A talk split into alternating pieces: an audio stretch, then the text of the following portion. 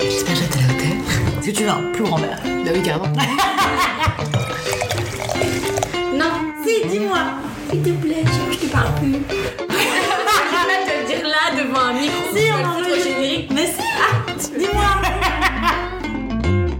Bienvenue, vous écoutez Entre nos lèvres, un podcast qui raconte les vraies histoires autour de la sexualité, mais pas que. Nous sommes Céline et Margot, et aujourd'hui nous accueillons une nouvelle invitée, Oksana. Oksana a 25 ans, et avec elle nous avons discuté des poupées qui s'embrassent et des images qui font peur, de la vie qui bascule et des miracles qu'on attend, des Paralympiques 2024, d'autonomie et de pudeur, mais surtout de liberté. C'est parti. Alors, est-ce que ça te plaît d'être une femme? Oui, je pense que ça me plaît beaucoup d'être une femme. Je me rappelle que au lycée ou même au collège, euh, j'avais l'impression que c'était plus simple d'être un homme, qu'on les jugeait moins, et ça m'embêtait. Et en fait, euh, maintenant, je me rends compte qu'il y a un énorme pouvoir d'être une femme, et je nous trouve aussi très libres d'une certaine manière. Est-ce que tu sais si tes parents ils étaient heureux d'avoir une petite fille? Oui, je sais que ma mère, elle avait envie euh, d'avoir que des filles. Et euh, mon père aussi était très content. J'ai une grande sœur qui va avoir 33 ans et une petite sœur de 19 ans. Donc voilà, on est un clan de femmes. Souvent, c'est ce qu'on nous dit quand on parle de nous. Et dans ce clan de femmes, est-ce que vous avez grandi avec des idées euh, préconçues sur les filles et les garçons et plus tard les hommes et les femmes ou pas tellement? Si, euh, alors c'est vrai que j'ai beaucoup déconstruit récemment parce que j'ai hum, fait beaucoup de danse quand j'étais petite. Et donc du coup la danse c'est un milieu où euh, les filles elles sont très minces, euh, épilées, impeccables. Et euh, je sais que c'était aussi l'image euh, que ma mère nous envoyait. Elle était toujours euh, typiquement, on peut dire, très féminine. Elle était hyper bien habillée, elle sentait toujours bon, maquillée, voilà. Petit à petit, quand j'ai commencé à, à lire des livres sur le féminisme, à écouter des podcasts, je me suis dit ah mais est-ce qu'on peut être aussi une femme d'une autre manière, ne pas juste être une femme pour plaire aux hommes par exemple, parce que j'avais l'impression que c'était le but un petit peu de tout ça. J'ai encore l'impression que c'est ça, mais du coup euh, j'ai pas envie moi de m'appliquer ça euh, à moi-même. Quel rôle ils occupaient tes parents au sein de ta famille? Bah, c'était euh, peut-être un petit peu à l'ancienne. euh, c'était ma mère qui gérait à peu près tout. Mon père, c'est quelqu'un de d'une personne toxique, ou pervers narcissique. Et on avait cette image euh, de la femme euh, qui restait avec son mari, même si ça n'allait pas. Ils se sont séparés beaucoup de fois, ce qui elle-même voilà l'a entraînée euh, dans des dépressions et en fait, elle en pouvait plus et du coup tout a lâché. Et moi, c'est, je me dis que ça, on, on aurait complètement pu l'éviter en fait. Et c'était très contradictoire parce que ma mère, c'était quelqu'un de très indépendant, mais qui dans la relation était très dépendante. Mais ça, je l'ai compris plus tard quand on a compris euh, la problématique de mon père euh, et qu'elle nous a bien expliqué euh, comment ça fonctionnait dans le couple, etc. Donc là, pareil, on a revu un peu toute notre enfance. euh, on a vu différemment notre enfance en tout cas. Du coup, c'est pas le schéma dans lequel elle vous a élevé. Est-ce qu'elle vous a plutôt encouragé à vous être indépendante? Oui, exactement. Et c'est un peu toute la contradiction. Même si elle, elle a été dans une relation de dépendance, elle nous a toujours, toujours dit vous, vous serez des femmes indépendantes. Et j'ai eu du mal un peu à comprendre, et c'est un peu et à mesure des années que je comprends ce qu'elle a voulu nous dire, et que même si elle, c'était pas son histoire, elle a voulu que nous, en tout cas, on revive pas ça. Vous aviez quelle relation, tes sœurs et toi, avec euh, l'un et l'autre? Très très proche de notre mère. On a toujours été. Avec notre père, on s'entendait bien, on faisait des activités ensemble. Ça me paraît loin maintenant parce que ça fait quand même très longtemps que je ne le vois plus, mais euh, on avait des, des bonnes relations. Puis à un moment, ça a commencé à, à se dégrader et du coup, euh, on a coupé les ponts euh, parce que c'était plus possible et on l'a coupé assez tôt. J'avais 15 ans. C'est vous qui l'avez décidé de couper les ponts? Oui, oui, oui. Et des choses qui sont parties un petit peu trop loin. Notre mère, elle nous disait qu'il fallait euh, qu'on prenne conscience aussi de vraiment qui était notre père, mais il fallait que ça vienne de nous et que euh, on prenne la décision de le faire. Et je crois que ça a été euh, une des meilleures décisions et plus dures en même temps parce que c'est assez compliqué de faire face à son père, hein, qui est la figure masculine principale de la vie. Mais en même temps, quand je l'ai fait, je me suis dit, mais si j'arrive à lui dire à lui, stop, je ne veux plus te voir, Je n'aurais jamais de problème avec les garçons parce que lui, je l'ai mis à l'écart et je me sentais invincible avec les garçons. C'est bizarre, non Non, ça a vachement de sens. C'est en mode si, entre guillemets, la figure masculine la plus importante de ma vie, si un jour j'ai réussi à lui dire stop, mm. en fait, c'est que je serais capable de le dire à n'importe quel autre garçon dans ma vie, quoi. Mm, mm. Ouais, c'est ce que je me suis dit. Et je le ressens. Et aujourd'hui, tu sens qu'elle a vraiment réussi à s'en défaire et euh, Oui, oui, complètement. Elle est mariée, ça fait plus de 10 ans qu'elle est avec une autre personne qui est totalement l'opposé et je suis très heureuse d'avoir euh, ce schéma-là d'un homme qui fait le ménage, qui fait la cuisine, voilà, qui est là, qui est présent, euh, qui lui-même a des enfants, qui est très présent avec ses enfants. et pour moi, je me dis, bah non, en fait, c'est ça la norme. C'est pas la norme que j'avais moi quand j'étais petite, mais c'est la nouvelle norme que ma mère, elle a remise. Tu disais que tu étais proche de ta maman. Est-ce que la sexualité, c'était un sujet que vous pouviez aborder toutes les deux? On parlait de contraception. On allait prendre la pilule, euh, voilà, le consentement, etc. Voilà, ça c'était un peu les règles de base. Mais après, on n'est jamais rentré un petit peu dans les, la sexualité avec euh, les valeurs euh, actuelles, non Est-ce que tu te rappelles de l'âge auquel tu as découvert la sexualité? En primaire, j'étais tombée sur un film du soir, je sais plus sur quelle chaîne, et du coup j'avais vu euh, voilà des images et euh, je sentais que c'était pas de mon âge. D'autres souvenirs que j'ai, c'est euh, j'ai joué au Barbie quand j'étais petite et je les faisais tomber amoureux, Barbie et, Ken, et ils pouvaient que s'embrasser techniquement. Du coup, moi, je m'étais pas posé la question de comment ils pouvaient aller plus loin les deux. Et en fait, j'avais une copine quand on était en sixième, j'étais venue chez elle pour un goûter et elle, m'avait montré un site de pornographie. C'était hyper interdit, c'était hyper secret et elle, avait ouvert la page et je me rappelle d'avoir vu une énorme photo d'un zoom d'une pénétration. Et je n'avais jamais compris en fait que c'était ça qui se passait vraiment. Ça m'a vraiment choqué moi cette photo, j'ai trouvé ça moche, vraiment moche. Et du coup, je me suis dit, mais non, mais Barbie Ken, c'était plus mignon, en fait. Ils se font juste un bisou. Et je trouvais ça plus joli que cette image. Mais elle m'a fait peur. Et je me suis dit, c'est ça qu'on va devoir faire un jour?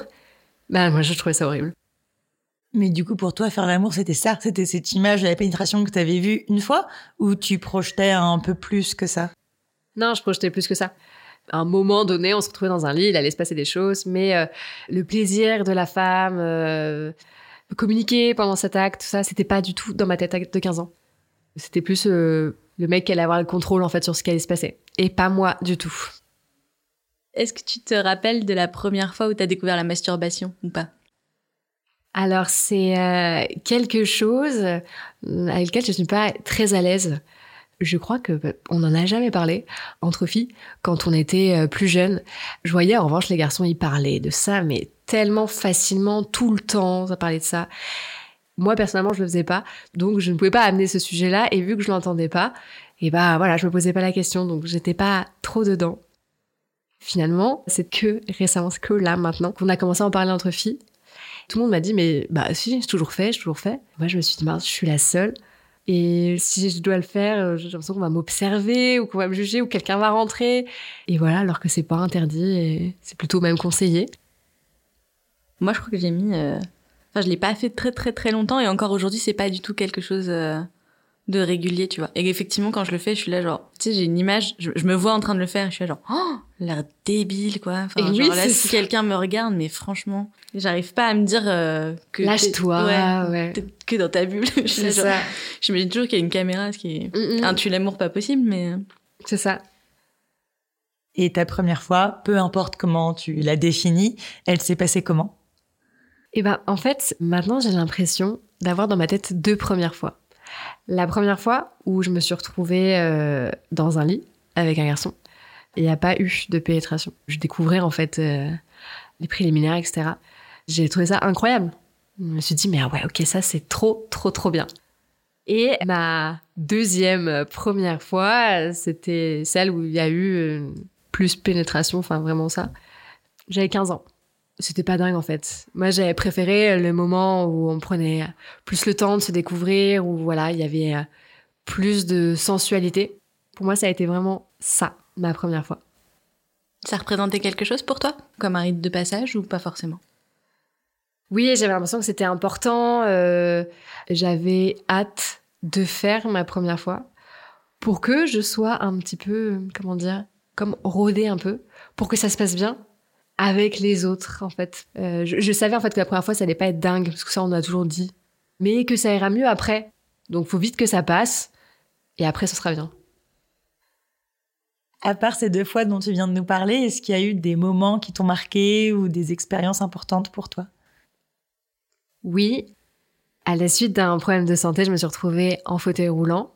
Et donc ma première fois en tant que personne euh, handicapée, ça a été, euh, oui, une étape importante. C'était ni une mauvaise ni une bonne expérience. Ça a été euh, un peu un, renouveau. Hein. J'ai l'impression que fait reset un peu de ce que j'avais appris. Et puis, voilà, parce que je me retrouvais avec un nouveau corps que je devais un peu apprivoiser. Et donc, ouais, ça a été une nouveauté. J'ai de la chance parce que je sens euh, à peu près tout mon corps.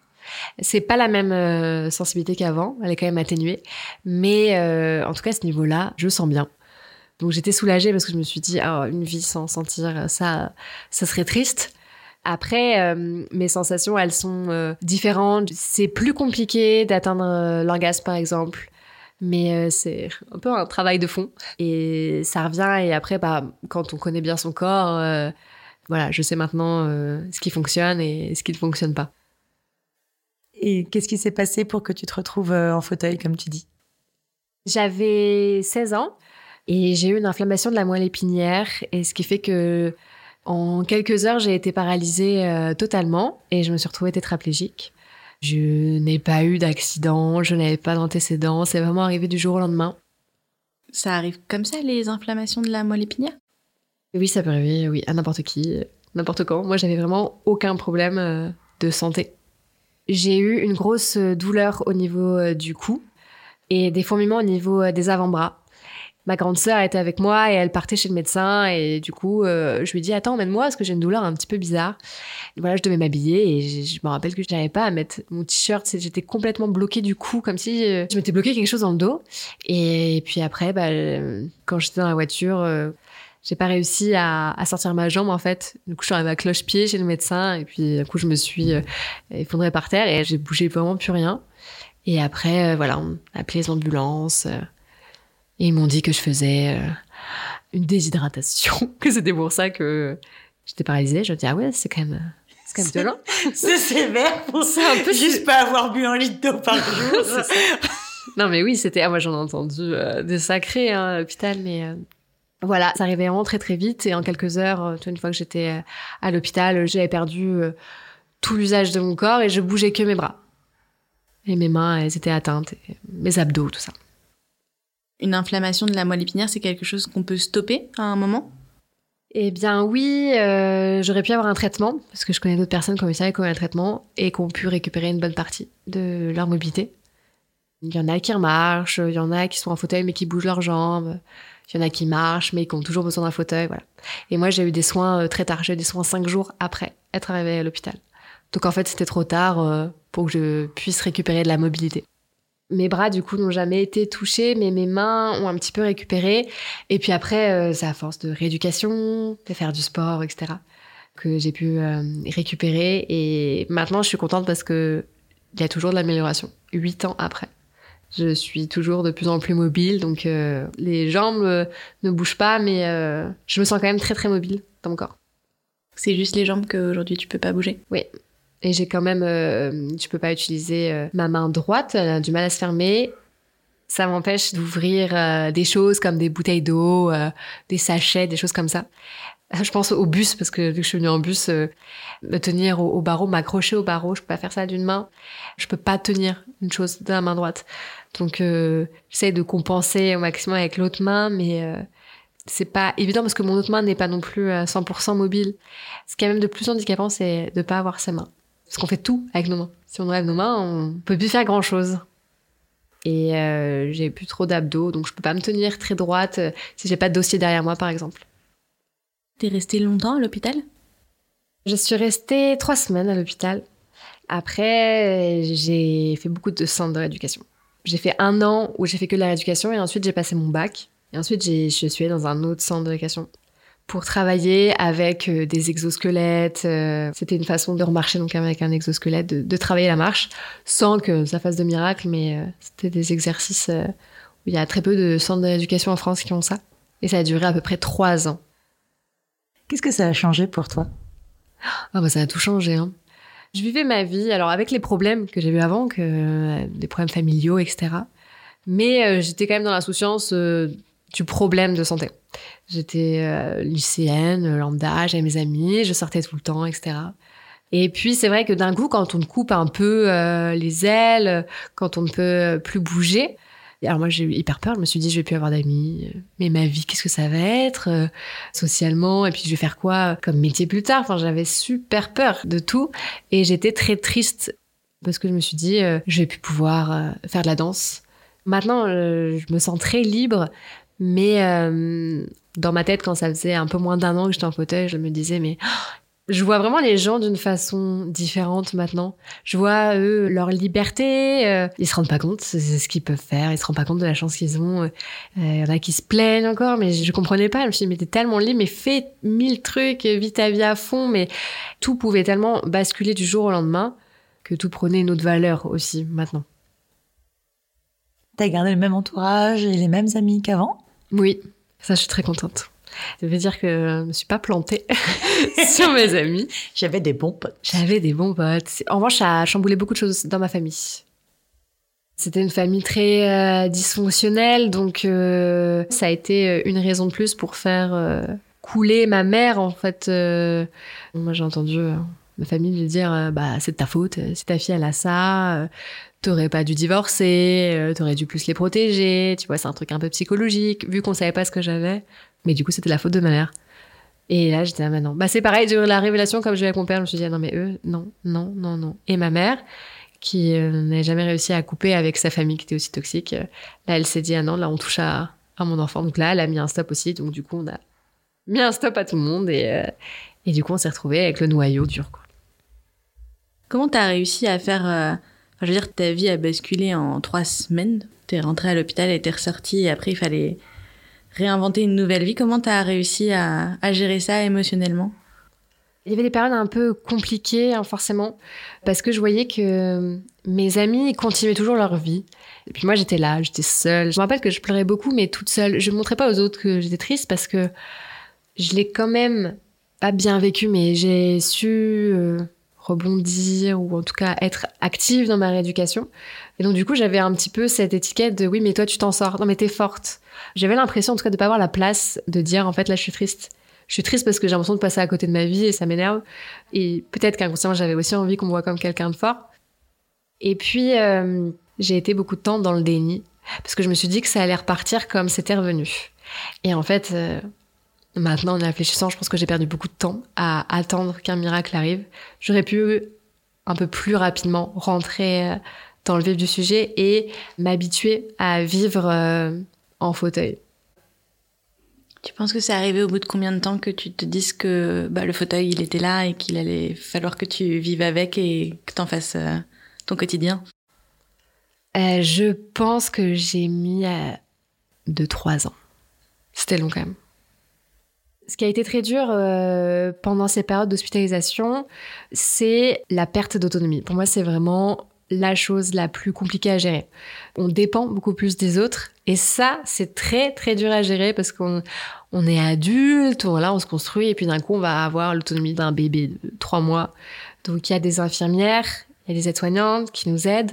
Moi, j'étais en incapacité euh, d'aller aux toilettes, de me laver, de m'habiller toute seule au départ. On remet en fait l'autonomie dans les mains de personnes qu'on ne connaît pas. Et c'est des personnes qui changent très régulièrement. Donc du coup, c'est des personnes qui vont te voir dénudée. Et j'ai jamais réussi, moi, à m'y faire à ça. Euh, Je trouvais ça trop gênant de demander à quelqu'un de t'emmener aux toilettes ou de te laver. C'était genre trop dur. Et moi, j'avais envie que mon corps, il reste euh, un peu sacré, quoi, qu'il y ait peu de personnes euh, qui le voient. Et là, moi, c'était complètement détruit, en fait, ça. Et puis, par exemple, à euh, il y a beaucoup de, choses déplacées. Des souvenirs de, de médecins qui arrive avec ses internes et puis bah toi t'es dans ta robe euh, de chambre et t'es sondé donc t'es pas habillé t'es nu en dessous. Puis eux ils vont soulever tout puis tu vas voir cinq internes derrière mais quoi à moitié ton âge? Puis t'es là euh, euh, attends là c'est quand même hyper gênant. Donc voilà c'était des répétitions de moments comme ça qui euh, m'ont habitué en fait à me déconnecter de mon corps. Et ma tête fallait qu'elle parte ailleurs parce que j'arrivais tellement pas à accepter ça que euh, là j'étais plus du tout connectée parce que c'était trop dur trop intrusif en fait. Quand j'ai pris l'habitude de faire ça, de me déconnecter, bah, quand la sexualité est revenue, ça me posait problème parce que c'est faut faire absolument l'inverse en fait. Faut se reconnecter euh, au maximum et euh, moi je me rendais compte que j'arrivais pas à le faire. Et j'ai mis beaucoup d'années à comprendre que c'était en fait euh, tout ce que j'avais vécu à l'hôpital qui m'avait un petit peu traumatisé, qui avait traumatisé mon corps. Pour moi, écarter les jambes, c'était quelque chose de médical. C'est parce que on allait me faire un examen médical, qu'on allait me toucher avec des gants, que ça allait me faire mal. Et c'était quelque chose en fait de très imprimé dans mon corps. Et donc du coup, j'arrivais pas quand je me retrouvais dans un lit avec euh, mon copain à me dire ben non, là, il va pas te faire mal en fait. Là, ça va être bien, ça va être que du plaisir. Mais ça a pris beaucoup de temps, c'est vraiment des années et c'est très récemment déjà où j'ai mis le doigt dessus. Je m'en suis rendu compte parce que j'écris pas mal en ce moment. Du coup, j'ai écrit un texte par rapport à ça. Euh, je l'ai lu à haute voix et je me suis dit, mais c'était comme si je m'étais fait agresser en fait, la façon dont je dissociais les deux. Je me suis dit, mais non, ça a été finalement trop impactant et je l'ai trop laissé de côté, mais parce que personne n'en parle de ça.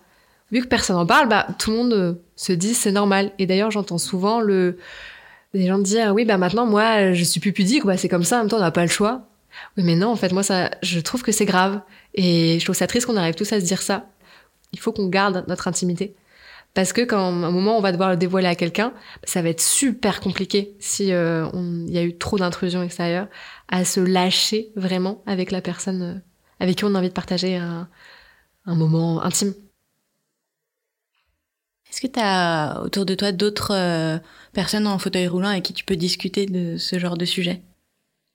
Oui, on est beaucoup. Euh, je suis assez active dans le milieu associatif. On parle de ce, ces sujets-là. Je vois qu'il y a quand même beaucoup de problématiques qui reviennent. C'est-à-dire, il y en a qui choisissent d'arrêter d'avoir une vie sexuelle. Parce que, en fait, on, on se sent pas bien dans notre corps, euh, on a l'impression d'être un boulet pour les autres personnes. Alors que non, en fait, c'est un travail qui est long, qui est psychologique, qui est physique. Enfin, c'est, un mélange de tout pour essayer de se retrouver. Euh, avec soi-même et être à l'aise avec soi-même. Il y a des façons aussi de discuter, de communiquer avec la personne avec qui on est. Voilà, dire euh, ce qu'on veut. Voilà, je ne peux pas bouger mes jambes. Euh, bah, je ne sens pas trop à ce niveau-là, mais allons-y. Euh, voilà, les gens. Comme avec toute nouvelle personne avec qui tu fais l'amour, en fait. Mm, mm. Je suis plus d'avis à, à, ne pas cacher, à faire semblant que tout va bien, j'ai pas de problème. Parce que je faisais souvent ça. Et en fait, ça me prenait trop d'énergie d'être, euh, je sais pas, par exemple, euh, si on s'embrasse et puis d'un coup euh, on passe dans un lit et bah voilà, si lui il va aux toilettes, moi je vais me déshabiller en 30 secondes, mais et ça va pas être en 30 secondes parce que pour moi c'est un peu plus long, mais voilà, j'attends dans le lit et puis je vais être là, voilà, hop, regarde, tu n'as pas vu le transfert, tu n'as pas vu le moment, et bah du coup je me sentais mieux, plus à l'aise qu'il ne voit pas ces moments de transition. Et en fait ça me fatiguait énormément de faire ça. On rajoute, quand on a un handicap, une charge mentale médicale qui est énorme. Ouais, puis aussi, enfin, de ce que tu dis, l'envie de soulager l'autre, mm. d'assister ou de te voir. Ou, euh, Ça me fait penser à ce que Céline, tu disais quand des fois tu parles de tes agressions sexuelles et que quand tu le racontes, tu prends sur tes épaules la, charge de dédramatiser la chose ou de faire attention à ce que tu dis pour que l'autre la reçoive pas trop violemment, alors qu'en fait, c'est pas à toi de le faire. c'est un truc que je ressens vachement, tu vois, genre euh, souvent quand je le raconte, je m'efforce de sourire, euh, j'essaie de le raconter de façon un peu plus légère, d'y mettre un peu de dérision, de montrer que euh, c'est pas douloureux pour moi d'en parler et tout, tout parce que justement j'essaie de rendre le truc pas plombant, mmh. parce que j'ai pas du tout envie de mettre les gens mal à l'aise, j'ai pas envie de leur faire vivre un mauvais moment, et donc du coup c'est vraiment toute une gymnastique pour le gérer pour les autres, pour mieux le gérer pour moi, et bref tout ça pour dire que euh, c'est un peu ce que tu racontes, tu vois, c'est en fait moi je prends sur moi pour pas faire vivre le malaise à quelqu'un, mais en fait de justement ce moment de transition que tu t'empêches de montrer, c'est aussi un truc, tu vois, que tu veux pas que l'autre te renvoie machin. C'est ça. Et euh, ce que je dis maintenant aux autres filles, c'est que je leur dis, mais si il est là avec vous dans un lit, c'est qu'il l'a voulu aussi. Donc il y a un moment, en fait, on va pas s'excuser d'être là. Il découvre pas le fauteuil, il se dit pas putain, j'avais pas vu, t'es paralysé, mais non. Euh, donc, en fait, je trouve que la meilleure arme, c'est d'assumer au maximum.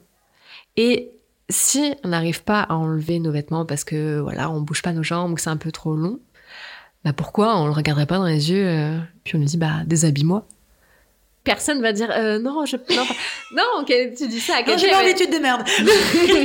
non, il va te dire, mais oui, bien sûr, je le fais avec plaisir. Mm.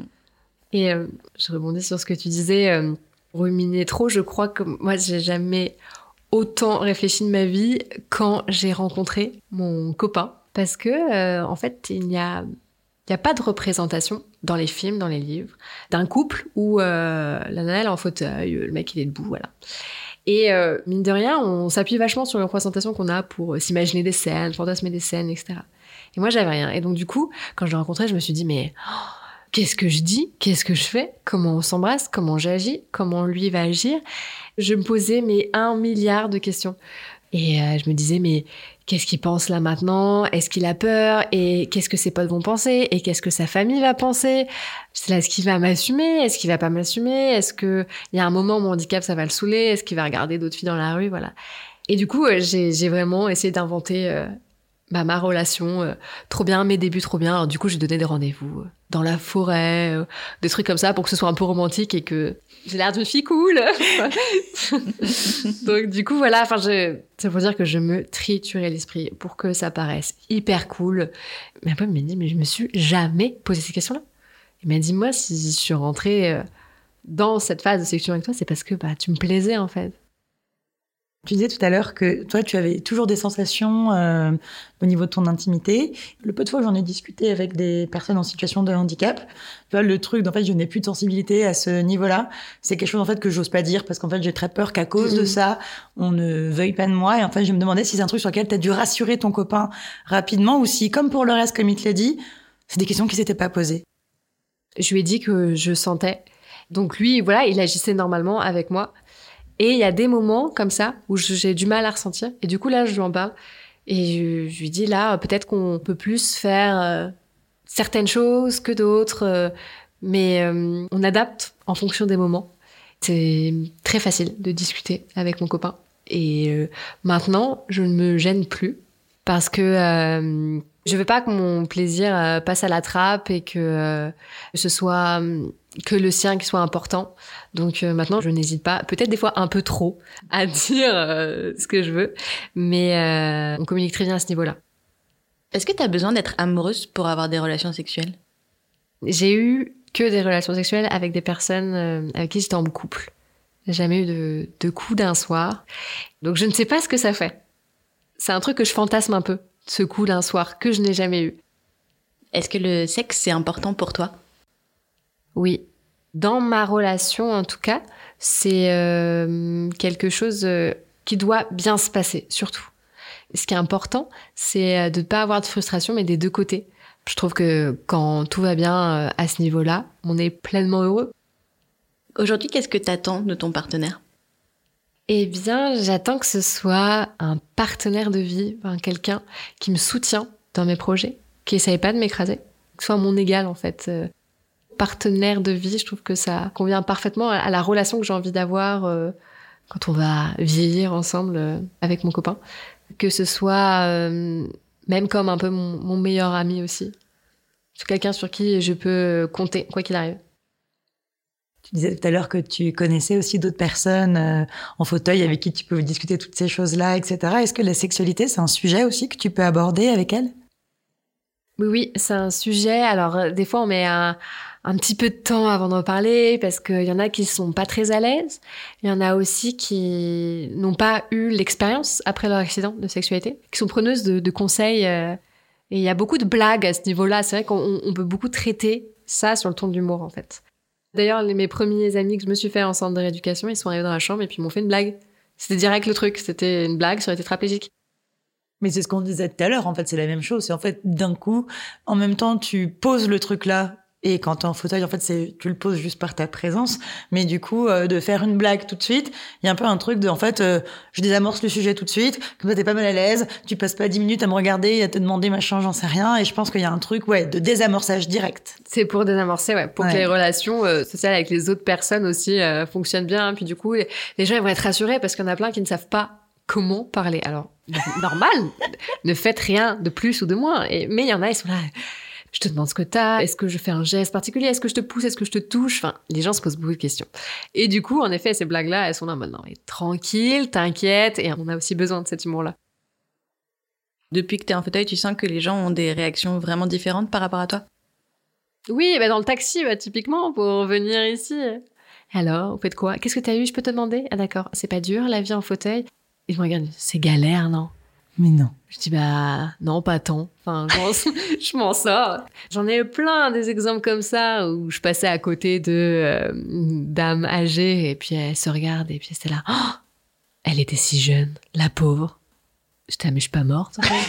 je dis pourquoi elles disent ça? Je suis je- moi je suis en pleine santé. Mais les gens, certaines personnes, voient ça comme waouh, à la fin de la vie. Mais voient pas le bah non, elle est justement en vie. Elle aurait peut-être pu y passer, mais elle est là. Et voit plus ça comme une fatalité. Ma pauvre. Toi, tu l'as jamais vu comme ça? Non, parce que j'ai vu bien pire en centre de rééducation. Donc du coup, ça te fait automatiquement relativiser. Et tu te dis, ok, c'est pas si mal. Et puis je peux quand même me déplacer. Et puis au fur et à mesure euh, des années, voilà, j'ai pu voyager. Ma vie sociale, elle a pas bougé. euh, J'ai une vie sentimentale. Enfin voilà, en fait, finalement, euh, ma vie est très chargée. Je suis très heureuse. Ça fait dix ans, du coup, à peu près aujourd'hui? Oui, ça fait 9 ans, je crois. Ouais. Ça fait longtemps, ça passe vite. Est-ce qu'il y a encore des trucs qui sont difficiles à vivre pour toi aujourd'hui ou en fait aujourd'hui pour toi est-ce que tout est normal? Même si normal c'est un mot euh, très galvaudé. Ce qui est compliqué toujours, c'est euh, les déplacements. Ce qui me manque, c'est la spontanéité. Pour vous donner un exemple, quand on réserve euh, des billets de train, on doit réserver deux jours à l'avance pour qu'on ait une aide, une assistance à la gare. Et on n'a pas le droit de prendre le train, enfin ils veulent pas nous laisser entrer, si on n'a pas cette assistance. Donc c'est pour dire que là, je veux partir, je prends un train, je ne peux pas, j'ai pas le droit. Juste prendre euh, deux culottes, euh, trois t-shirts, un jean, voilà, de partir et à l'aventure, bah non, en fait, maintenant, je peux pas le faire. Parce qu'il faut que je réfléchisse, il faut que j'ai euh, du matériel médical, il faut que je sache si l'endroit où je vais, c'est accessible, euh, comment j'y vais, etc. Et du coup, on s'adapte et j'essaye de créer quand même euh, des chouettes aventures. Euh, par exemple, je suis partie il y a pas longtemps euh, faire un road trip en Islande, en van. Et bah, du coup, là, j'ai bousculé un peu mon cocon. Et pour moi, c'est important de voir que même s'il n'y a pas cette spontanéité-là, je peux vivre encore une vie pleine d'aventures. Est-ce qu'aujourd'hui, tu t'entends bien avec ton corps? Est-ce que tu l'aimes? J'ai peur de mentir moi-même si je dis oui, mais j'ai envie de dire oui quand même. Je me sens plus en paix. Alors, je me fais toujours euh, plein de réflexions en mode euh, fais plus de sport euh, parce que c'est ton ventre et puis il faut être musclé et puis il faut se tenir droite et puis machin et puis il faut être quand même voilà rester. euh, T'as toujours les mêmes injonctions quand même. j'ai toujours les mêmes- j'ai complètement les mêmes injonctions, hein, c'est terrible. Mais euh, je me fais moins la guerre et je ne m'excuse plus d'être là. Avant, quand je rencontrais des gens, j'avais peur. J'avais peur de ce qu'ils pensent de moi. Et maintenant, je le fais plus. Et je sens que j'ai une charge mentale qui est partie. Parce que j'essaye de plus me soucier de la vie des autres. Et je vois que le feeling passe encore mieux quand on assume pleinement aussi. Eux, ils vont pas avoir pitié de moi. Ils vont se dire, bah non, elle gère. Donc, euh, ça va être une discussion normale où le handicap ne va pas être au centre de la conversation. Peut-être que t'en as eu marre aussi d'avoir le sentiment d'être défini que par ça. Oui, c'est ça. Euh, moi, je me suis dit non, en fait, je suis euh, une femme. Les batailles de femmes m'importent encore plus que les problèmes d'inclusion qui sont très importants. Mais du coup, euh, d'abord, je préfère qu'on parle de sujets de femmes que d'handicap. Voilà. C'est quand les moments où tu te sens le plus à l'aise avec ton corps? Je crois que quand je fais du sport, je me sens à l'aise avec mon corps. Mais en même temps, par exemple, j'ai fait du crossfit euh, avec euh, des personnes valides, le même cours qu'eux. Et euh, autant je suis très contente d'être avec eux. Mais des fois, bah, je trouve que ce que je fais, c'est pas assez bien comparé à eux, même si je devrais pas me comparer parce que c'est pas du tout les mêmes choses. Ça me renvoie aussi à ma condition d'être avec eux. Je pense que des fois, les cours de sport, ça te remet face à tous tes trucs de, ouais, de complexe euh, face aux, capacités des autres, en fait, euh, qu'importe euh, effectivement qu'ils soient valides ou pas. en fait, le sport, des fois, ça t'oblige un peu à, te classer, à voir quel niveau t'es bah, c'est aussi tout l'aspect compétition qu'on peut retrouver dans le sport. Et c'est vrai que des fois, c'est un peu... Euh, c'est ça. Et j'ai un gros esprit de compétition. Et du coup, euh, pour ça que je me dis, mais non, mais fais mieux, mais c'est pas assez. Mais regarde la fille d'à côté, elle fait mieux. Mais oui, mais rien à voir. Elle a tout, ces muscles de son corps qui fonctionnent. Mais je ne peux pas m'empêcher de faire ça. T'en fais beaucoup du sport? Oui, oui, c'est devenu euh, mon projet un peu de vie depuis quelques mois. Je fais de l'athlétisme à côté. Et euh, j'ai pour euh, projet de participer aux Jeux paralympiques 2024 euh, dans la catégorie 100 mètres. Cet objectif-là, il est dans deux ans. C'est pas sûr sûr, mais en tout cas, c'est un objectif qui pourrait potentiellement être atteignable, en tout cas juste la participation. Et du coup, c'est quoi qu'il faut que tu entraînes C'est tes bras? Parce que c'est une course en fauteuil Oui, c'est ça. C'est du sprint et c'est dans un fauteuil un petit peu particulier, un fauteuil qui a une fourche longue devant, qui a trois roues. Et moi, je suis euh, pliée en deux euh, dans ce fauteuil-là et j'avance que avec mes bras, oui, c'est ça. Je travaille que mes bras essentiellement, que ce soit en athlétisme, crossfit, c'est la même chose. Enfin, c'est tout le temps ça. Donc c'est vrai que c'est un peu dur de, de trouver le, bon équilibre. Bah, est-ce que je fais du sport tout le temps ou est-ce que bah, je laisse aussi des moments de répit à mes bras? Parce que j'en ai besoin aussi dans la vie quotidienne. Et est-ce que muscler tes bras, notamment en faisant du sport et tout, c'est un truc qui te facilite la vie au quotidien, toi, qu'on a justement beaucoup besoin pour te porter, te déplacer euh? Oui, exact. Complètement. Ça m'a totalement euh, changé la vie de faire du sport euh, et d'en faire très très régulièrement. Je me sens moins fatiguée, tout est plus facile à faire, je peux porter des charges plus lourdes, je peux me transférer plus facilement et du coup, je récupère mon autonomie, cette fameuse autonomie que j'avais perdue et je me sens plus libre en fait. Plus je fais du sport, plus je récupère des muscles et mieux je me sens. Est-ce que ça te fait peur de vieillir? Oui, ça me fait peur parce que c'est tellement physique de vivre en fauteuil que je me demande en fait à quoi je vais ressembler. Ou est-ce que du coup euh, je ne ferai pas de transition et euh, je ne passerai pas par l'étape canne, fauteuil, parce que je suis déjà, donc peut-être que ça va pas du tout me changer. J'ai quand même peur euh, d'avoir des douleurs au niveau des bras, vieillir physiquement. Me fait pas trop peur, mais c'est en termes de santé. C'est plus pour ça que je m'inquiète.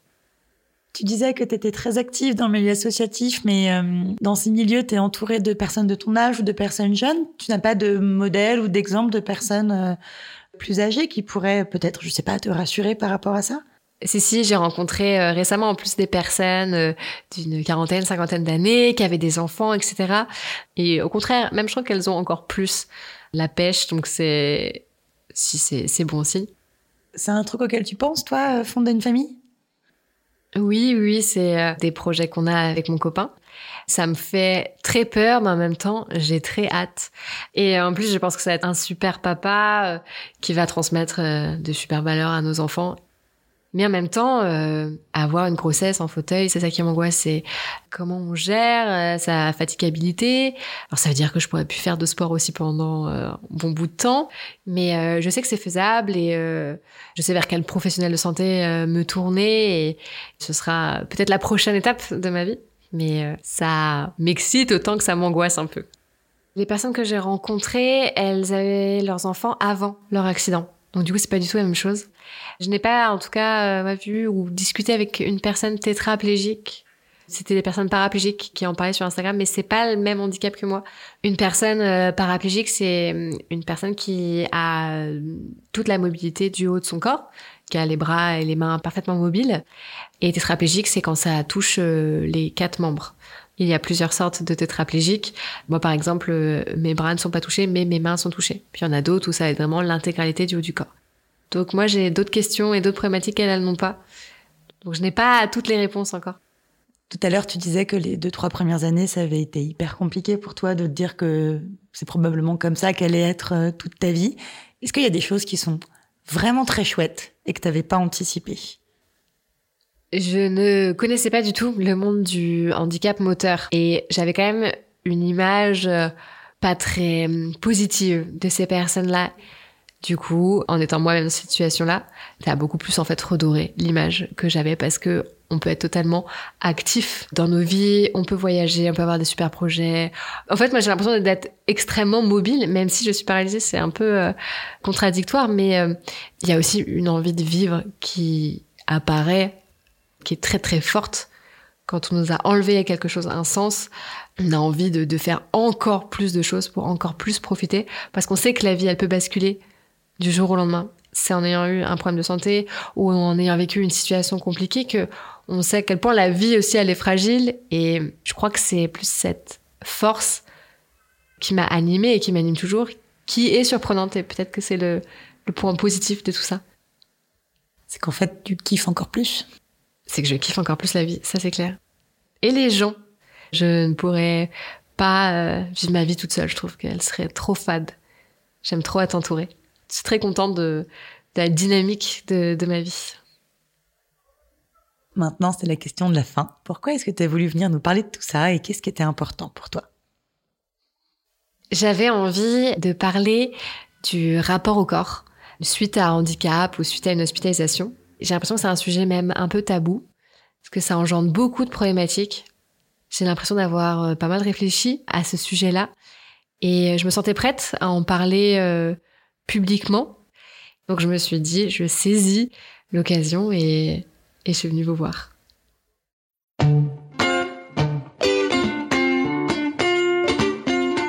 Pour ne pas rater le prochain épisode d'Entre nos lèvres, abonnez-vous à ce podcast. Vous pouvez également nous suivre sur Instagram, Facebook et Twitter, at Entre nos lèvres, ou sur notre site internet entrenoslèvres.fr où nous écrivons aussi. Et n'oubliez pas de vous inscrire à notre super newsletter tous les 15 jours, à l'annonce du nouvel épisode, on partage avec vous 5 chouettes recommandations. Des livres, des films, des articles, tout ce qui nous a plu ou touché ces derniers temps. Promis, c'est cool. Ah oui, et puis le montage et le mixage de cet épisode ont été faits par Noémie Sudre et la musique du générique par Martin de Bauer. Allez, à dans 15 jours.